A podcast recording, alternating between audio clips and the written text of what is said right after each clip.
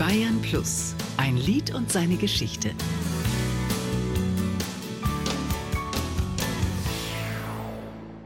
Souvenirs, Souvenirs.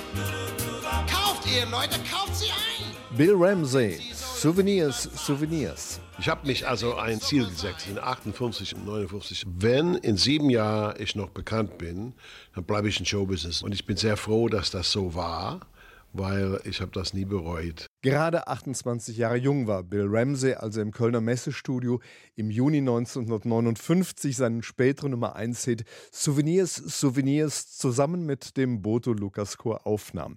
Das war sein Durchbruch. Er war nach dem Krieg als Soldat der US-Armee in Frankfurt angekommen und blieb in Deutschland bis heute.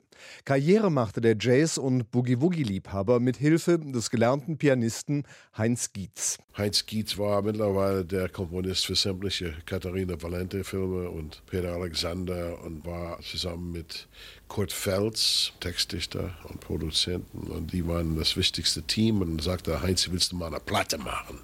Willst du Rock'n'Roll machen? Oder willst du was Lustiges? Ich habe gesagt, was Lustiges. Und da haben wir die erste Platte gemacht. Kurt Fels schrieb damals nicht nur die großen Hits für Peter Alexander und Katharina Valente, sondern auch für René Carroll und später für Simeon Bert und Andy Borg.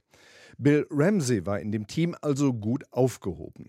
Mit dem Hitpotenzial von Souvenirs hatten die Experten aber zunächst nicht gerechnet, denn es war nur eine Single B-Seite. Und das war 700.000 und wenn es ein paar Jahre später rausgekommen wäre, hätte ich einen goldene Platten bekommen, weil damals war es Millionen. Aber dann haben sie gesagt, in Deutschland ist ein kleinerer Markt. 500.000 reicht. Also ich hatte insofern Pech, aber kein Pech, weil es ein Riesenerfolg war. Ein auffällig kariertes Sakko war damals das Markenzeichen von Bill Ramsey. Er war ein drolliger Typ. Vor der Kamera kullerte er mit seinen Augen und schnitt So wie sein Hit Souvenirs waren viele seiner Schlager humorvoll und handelten oft von Schlagzeilen in der Weltpresse.